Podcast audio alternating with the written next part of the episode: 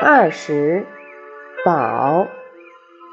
从甲骨文的字形来看，“宝”字是一个“屋”字里有“贝”和“玉”。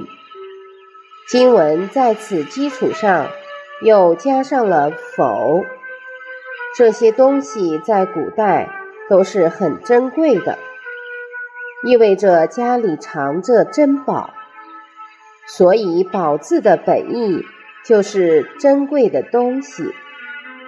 在古代，这个字也多用于与帝王、佛事等有关事物的敬称，如宝位、宝鼎、宝爵等。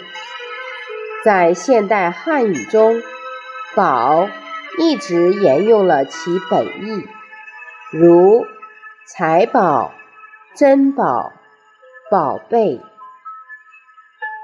玉石和贝壳是珍宝，要深藏在屋子里。